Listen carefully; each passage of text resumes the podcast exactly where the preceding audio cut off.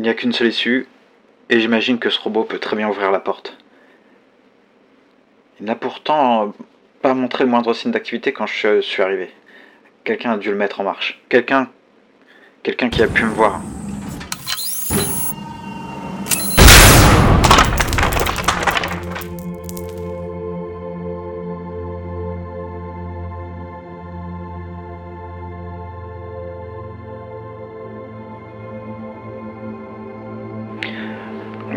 Moins je sais me servir de cette arme. Son effet est dévastateur. Peut-être que le système utilise ce genre de choses, mais on n'en a jamais vu. Le système connaît des façons beaucoup plus efficaces pour imposer son contrôle sur le monde.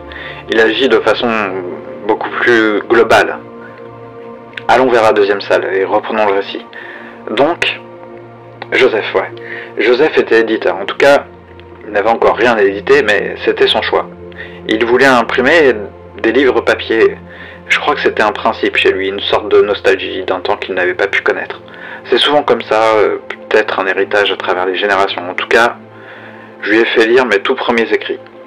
Des nouvelles. Bon. Au début, il n'était pas convaincu. J'ai attendu donc longtemps avant de lui envoyer mon premier vrai texte d'un roman. Cela m'a pris euh, un an pour le terminer. J'étais dans une période de transition, comme on dit. J'avais fui depuis le début de ma vie, la vie mondaine et le choix d'une carrière. Très tôt, j'avais tout à fait compris que c'était une perte de temps et une pure soumission au système. Allez dire ça à un type récompensé, médaillé, reconnu dans la vie est un succès. Il va vous nez et vous traiter d'idiot, mais regardez l'évidence. Le système occupe les hommes, c'est tout. On reste des années, des décennies, dans des bureaux, à effectuer des tâches qui n'ont aucune utilité. Le système a très bien compris comment manipuler les masses. La recherche de sens, le fun, la récompense. Il a bâti un monde avec son langage, ses codes, ses récompenses, ses punitions, ses salaires. L'homme est convaincu de tous ces avantages. D'autant qu'il sait, en apprenant sa propre histoire, même réduite à un résumé infantile, que le système est juste. Avant, il n'y avait que l'arbitraire de l'homme, son égoïsme, sa bêtise. Ce n'était pas mieux avant, on m'a répété ça toute ma vie. Ah, je me souviens assez bien du premier rendez-vous avec Joseph et sa collaboratrice d'alors, hmm, dont le nom m'a échappé. On s'est retrouvés dans un genre de brasserie parisienne sur la place Macron-Châtelet. Ah, les places sont nommées de façon étrange. Un genre de mélange entre des noms antiques, mais des présidents, c'est assez bizarre. Je n'ai jamais rien compris et je ne sais ni qui est Châtelet, ni qui est Macron. Je crois que Macron sonne assez euh, le nom d'une guerre ou d'une découverte scientifique, mais je vous dis ça. Moi, j'utilisais jamais ces noms.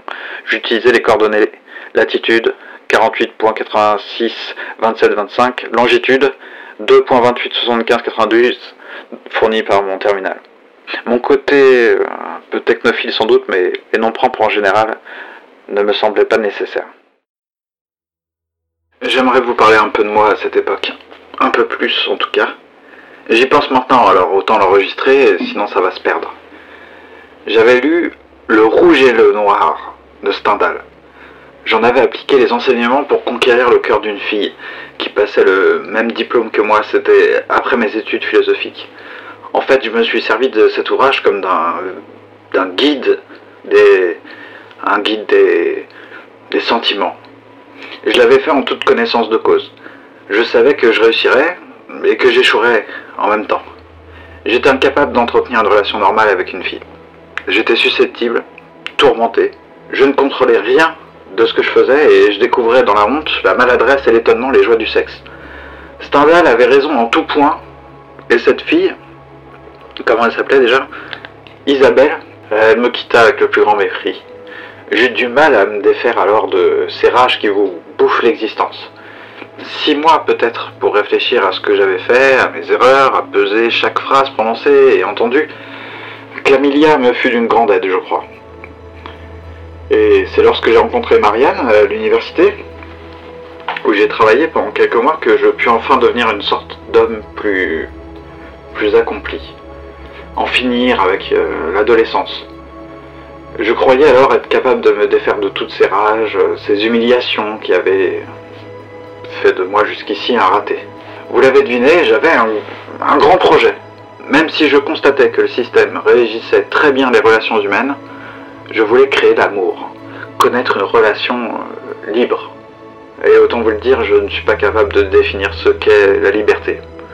Liberté, euh, c'est une idée très vague, un mot qui ne veut pas dire grand-chose, mais qui indique un genre de rapport aux choses comme une euh, insatisfaction, ou plutôt un genre de résistance. Voilà, j'étais un genre de résistant des sentiments humains.